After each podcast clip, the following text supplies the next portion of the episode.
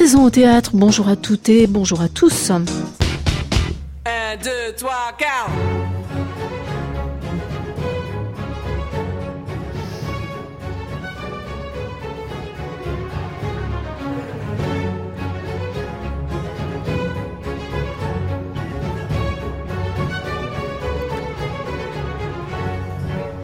Certains textes de théâtre naissent d'une nécessité. Cette nécessité n'est pas juste impérieuse, elle est vitale.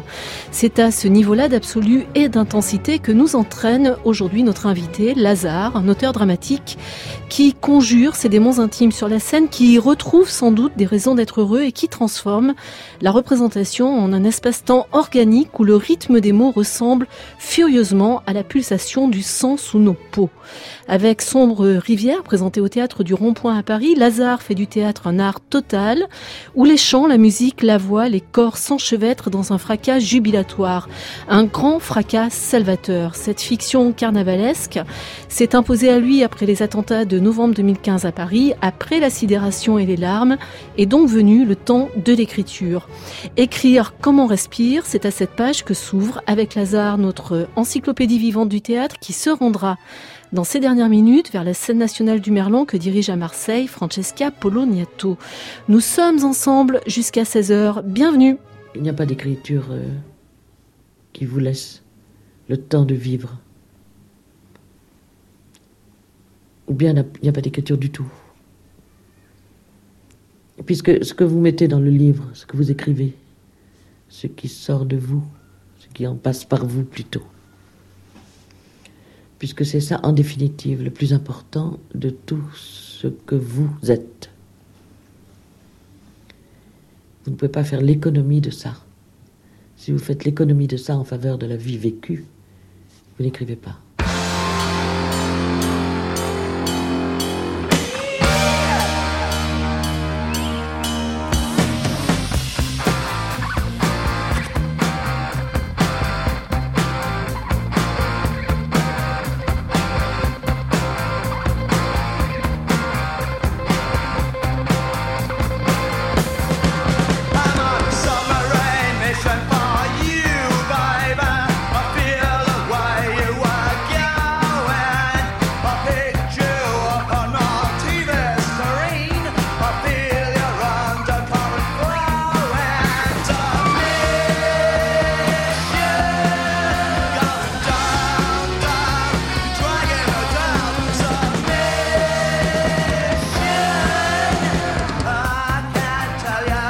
Bonjour Lazare. Bonjour. Est-ce que c'est vrai ce que dit Marguerite Duras? Il n'y a pas d'écriture qui vous laisse le temps de vivre ou alors il n'y a pas d'écriture du tout?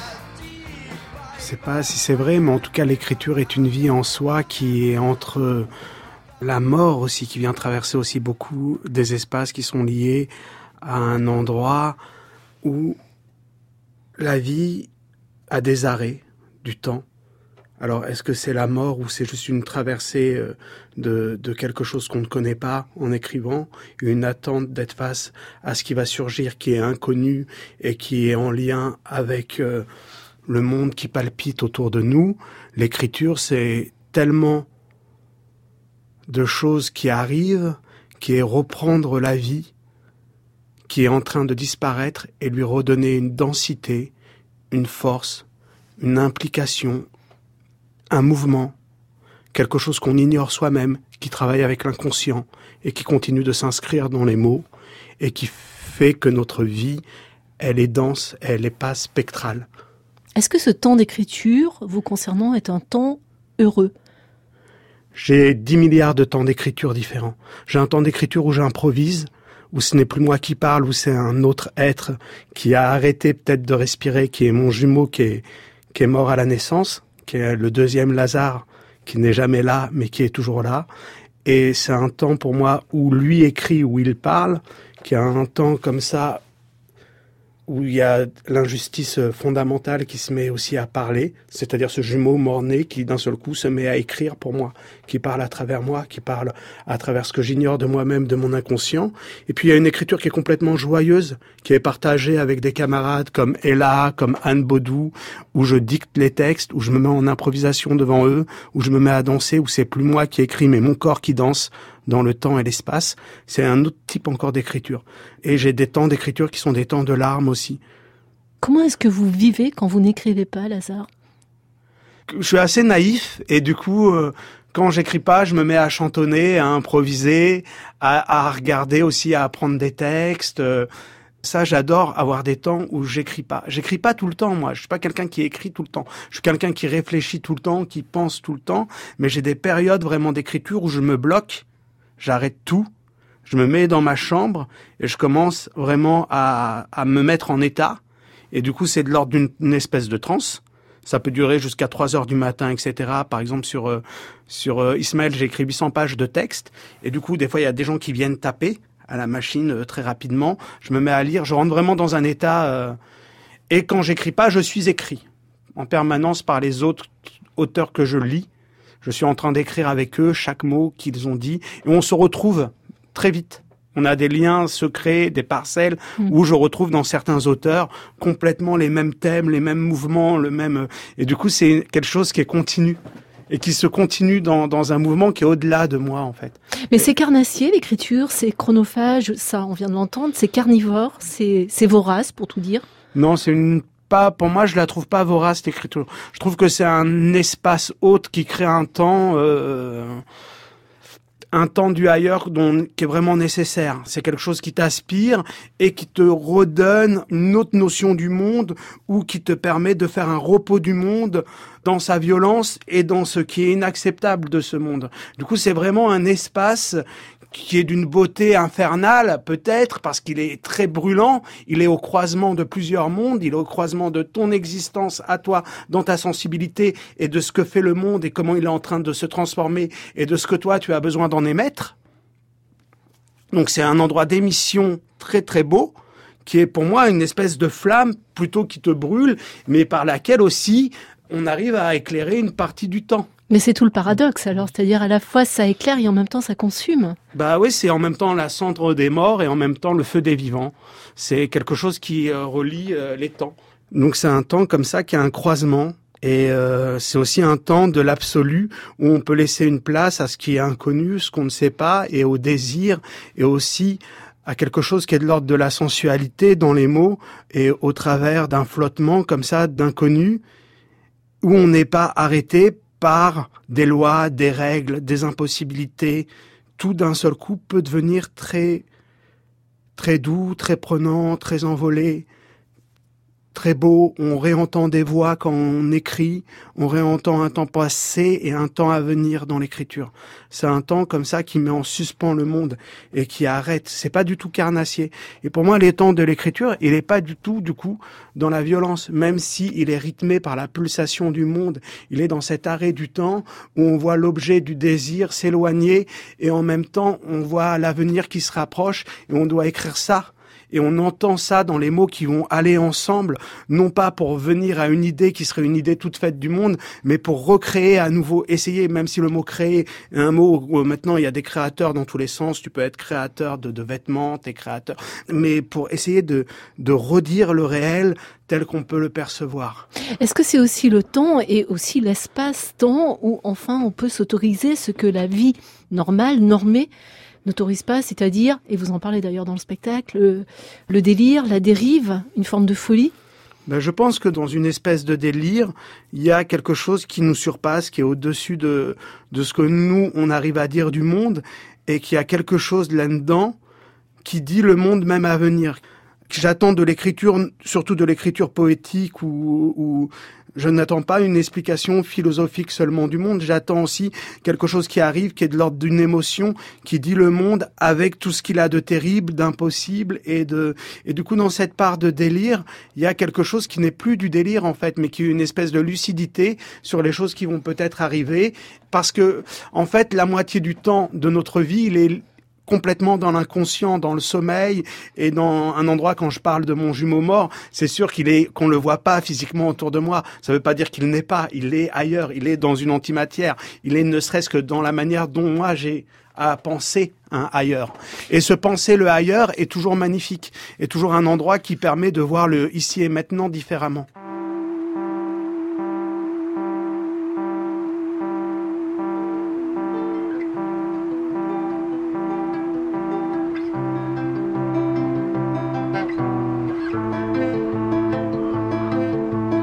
Culture. Une saison au théâtre. Joël Gaillot.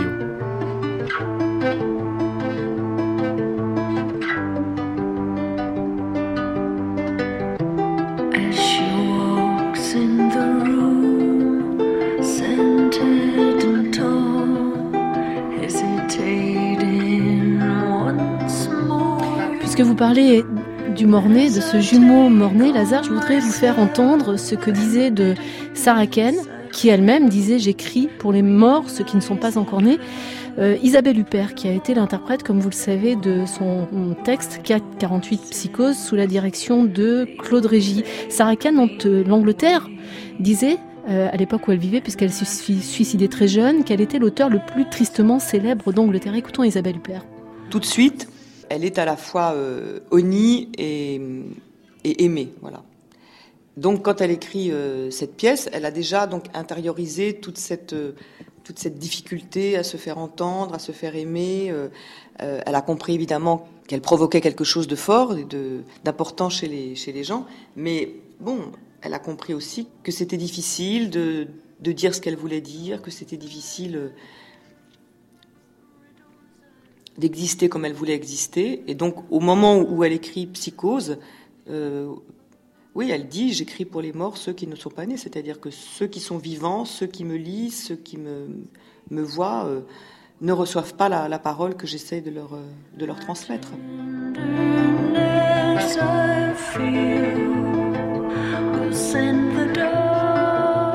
Sarah Khan est présente. Hein. Dans la représentation, d'ailleurs, elle n'est pas la seule. Il y a votre mère, il y a Claude Régis, il y a Cléopâtre, il y a Jonas dans le ventre de la baleine, mais il y a Sarah Ken. Et euh, je me demandais, en repensant à cette phrase d'elle, j'écris pour les morts ceux qui ne sont pas encore nés, si vous aviez vous aussi l'impression parfois de parler à ceux qui ne sont pas encore nés parce que ceux qui sont vivants ne vous entendent pas.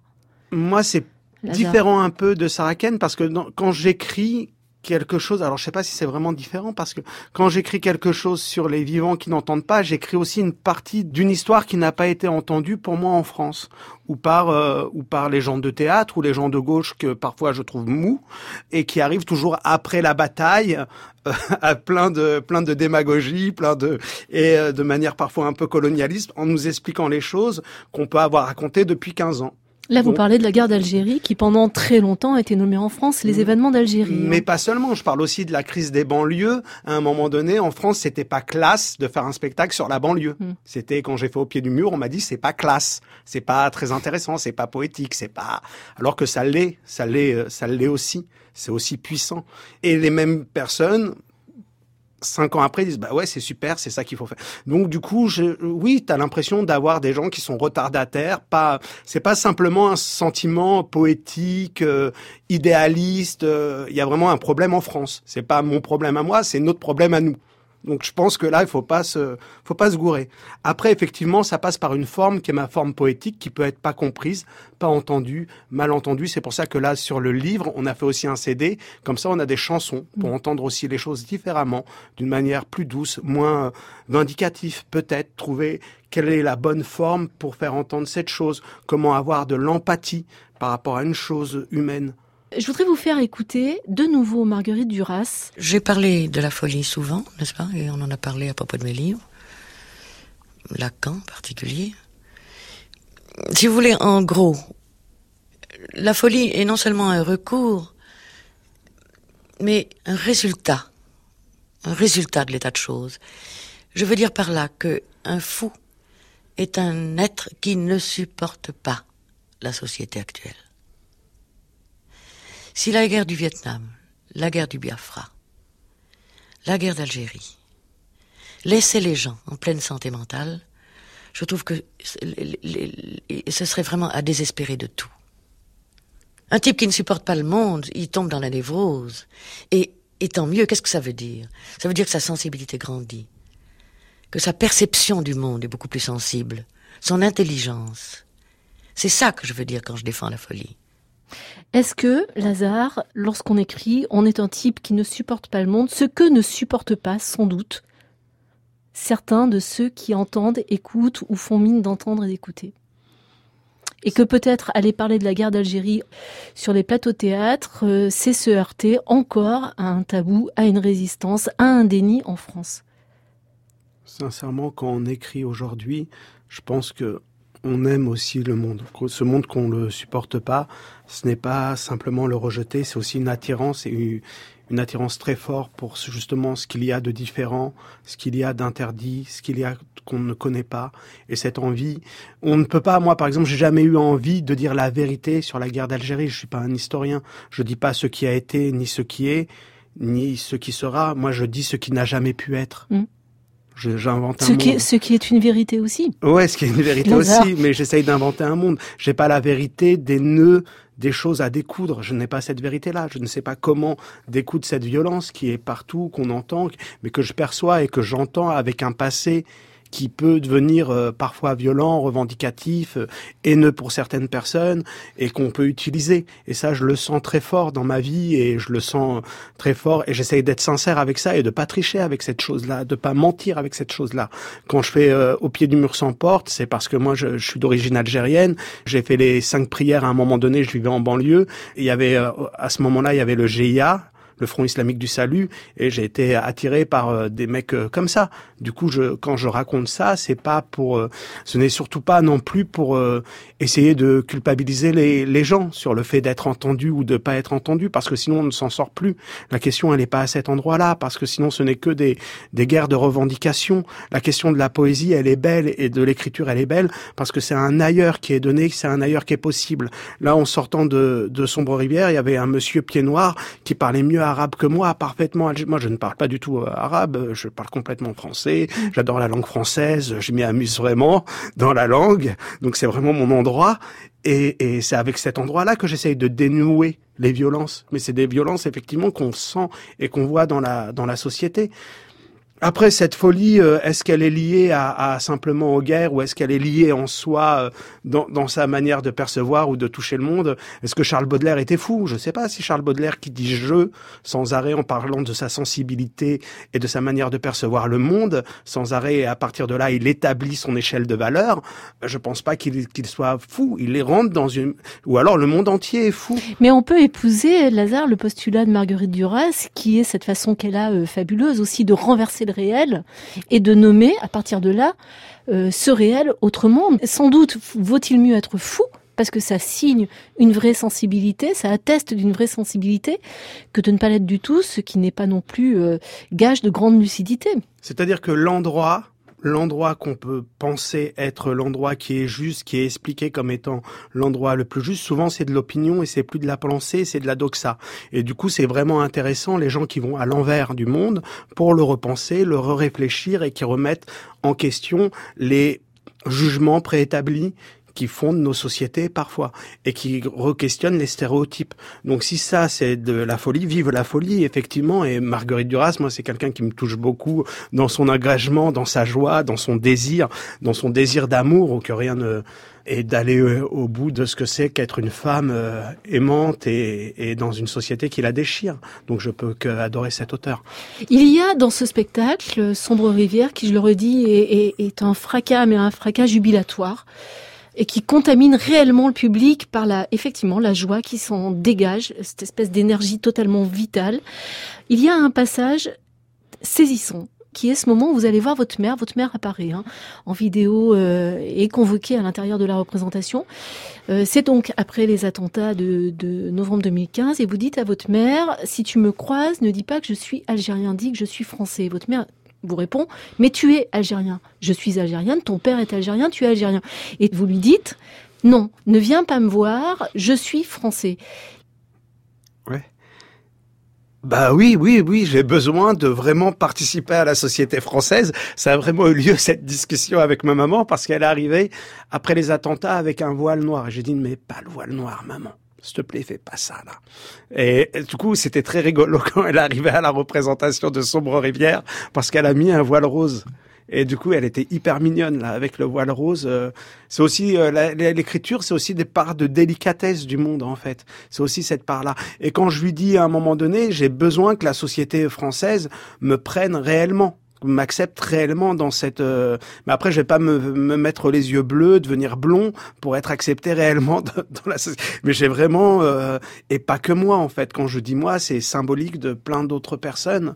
Et du coup, euh, c'est aussi une crainte et une inquiétude qu'après les attentats, être complètement déjà que le monde de la séparation a fermé les murs et que et que ça continue en fait à créer ce fossé de plus en plus grand euh, et en fait qui est le désir des extrémistes mais pas des extrémistes de la poésie ou des des fous qui de la poésie ou de l'écriture qui pour moi sont les les sages mais des vrais véritables fous qui veulent que notre sang soit mêlé ensemble et pas faire poème d'un monde euh, même s'il est difficile de faire et et la femme voilée et la fille au sein nu et euh, le terroriste qui te dit viens ici euh, régler tes comptes avec l'Europe et la France et le mec facho qui te dit la jeune fille identitaire qui te dit bah écoute déteste-les euh, ce sont des arabes et comment tu fais avec tous ces et là pour trouver un endroit qui soit un endroit de calme mmh. posé où tu puisses trouver le poème et chanter le monde et chanter aussi les morts et chanter contre la blessure du monde du coup à la maman je dis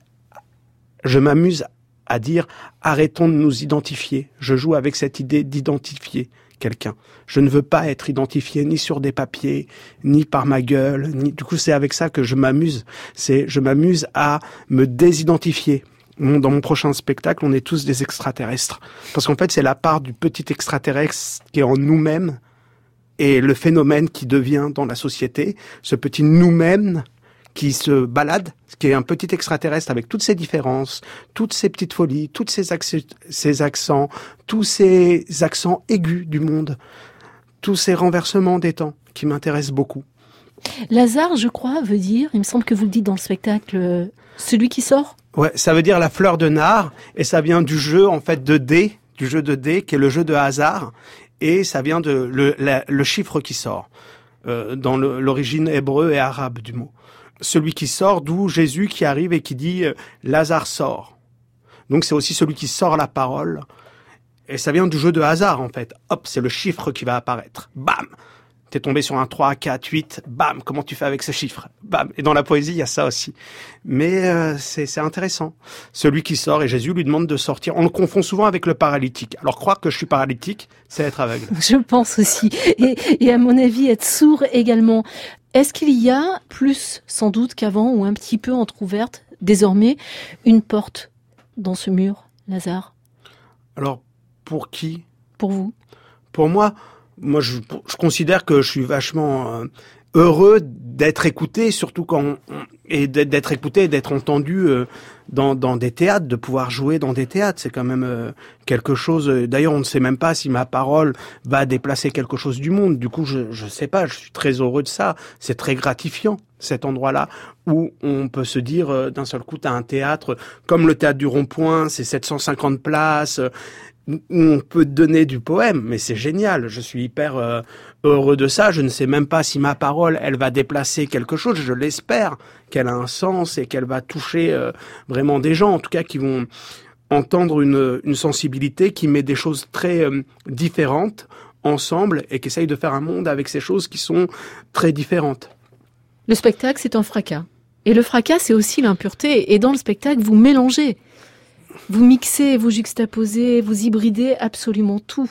Ouais. Oui, oui, j'ai besoin de ça, de mettre ensemble le sacré et le profane, de mm. mettre ensemble des choses qui ne vont pas ensemble euh, normalement, mais qui, qui en même temps sont dans mon unité. Moi, quel est le rapport entre euh, quelqu'un que j'admire beaucoup comme Claude Régis et ma maman Ils sont très différents et en même temps ils sont ensemble d'une certaine manière. Ma maman, elle sait pas lire ni écrire, mais elle croit à la logique des rêves et à la logique en fait de l'inconscient. Elle comprend quelque chose dans le sourire, dans le regard, dans l'inattendu. Dans on la voit à l'image, elle communique quelque chose de l'ordre d'une empathie qui est très belle, très forte. Et avant, quand elle raconte les massacres du 8 mai 45, en fait, c'est la, figure de la mère qui raconte avant les massacres du 8 mai 45. Et mm. c'est pour ça qu'après, on la voit, j'essaye de faire de l'art avec elle. Du coup, j'essaye de faire quelque chose qui n'a pas une direction euh, tout de suite donnée et une explication du sens.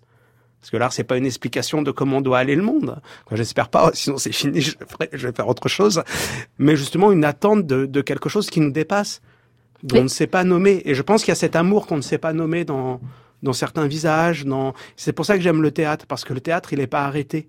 Il est, c'est pas un arrêt du monde. C'est quelque chose où on, bouge, on est comme des nouveau-nés, on est comme et on voit apparaître des yeux, des visages, des bouches qui vont parler, qui vont dire euh, non à la mort ou qui vont dire j'ai besoin d'aimer ou j'ai besoin d'un temps où on me reconnaît comme individu, comme bidule, tu vois, comme un truc qu'on sait pas ce que c'est, mais il est là, tu vois. Alors comment on fait avec ces choses-là, ces émotions, c'est c'est génial. Moi, j'adore ça. Ça me et du coup, je suis content qu'il y ait une porte où je puisse parler. Et je veux que cette porte-là, elle soit ouverte pour d'autres et que ça soit pas simplement une notion de d'identité ou raciale, parce que j'ai horreur de ça, mais que ça soit une notion de d'individus particuliers qui ont une sensibilité au monde et qui ont besoin de dire euh, leur monde et de le faire entendre. C'est pour ça que c'est très dur de juger de l'art.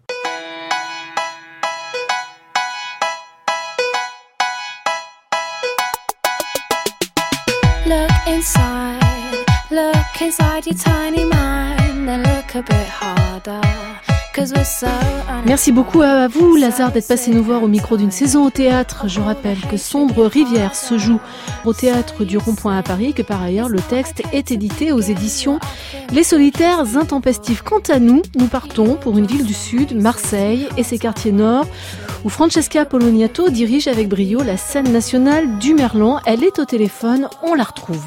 Le Merlan, bah, vous savez qu'il est situé au cœur des cités paupérisées, hein, ici de l'urbanisme des années 60. Euh, il est implanté dans un centre urbain, dans un centre commercial, une bibliothèque, des services municipaux, un commissariat, une autoroute. Voilà. Hmm. Moi, je suis arrivée ici avec un projet très euh, précis qui est que l'action artistique est essentielle au Merlan et qu'elle est associée à la création. Elle n'est pas considérée simplement comme une démarche d'accompagnement de l'œuvre, mais comme une rencontre avec la démarche de création. J'ai donc demandé à sept artistes de s'associer non pas au théâtre du Merlan, mais s'associer à mon projet culturel, à ma démarche pour ce territoire, dans ce théâtre et dans cette ville-là. Donc la spécificité du Merlan, c'est donc le travail non pas pour les habitants, non pas pour les Marseillais, mais avec eux et avec les artistes. Moi, ma grande fierté au Merlan, c'est que vraiment, il y a beaucoup de jeunes qui sont ici et il y a tout type d'identité culturelle qui constitue Marseille et qui sont au Merlan. Mais lorsque je vous écoute nous raconter tout ça, Francesca Polonato, j'ai le sentiment qu'il y avait presque urgence à mettre en place ce que vous dites, c'est-à-dire cette action artistique qui est au cœur, qui n'est pas un alibi, qui n'est pas un à côté, qui n'est pas périphérique, mais qui est au centre. Pour moi, c'est vital. On l'appelle action culturelle. L'action culturelle, elle existe depuis des années. Moi, c'est pas forcément de faire des ateliers ou de faire de l'action culturelle pour faire de l'action culturelle. Pour moi, c'est travailler avec les gens. C'est-à-dire que les artistes ici, l'équipe, on est avec. On va sur le terrain, on est avec eux, on tricote, on fait un puzzle autour de la création de l'artiste par rapport à sa création, il va avoir envie ou avoir le besoin de travailler avec, euh, on va dire, je sais pas, une association euh, de femmes, par exemple. Voilà.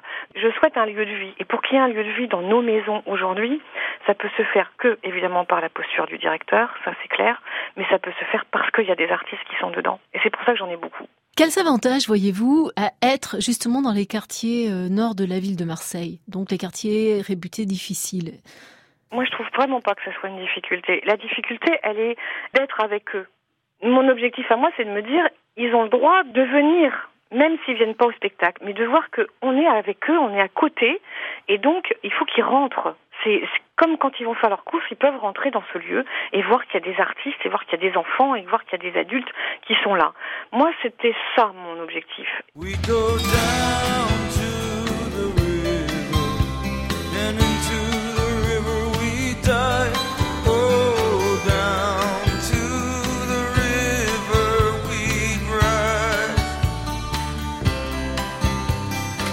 Vous pouvez et même vous devriez podcaster cette émission à la page Une saison au théâtre sur le site de France Culture.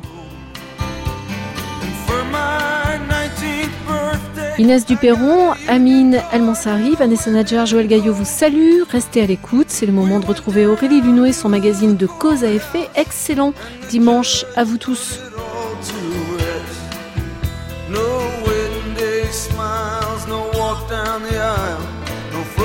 stars, no wedding dress. That night we went down.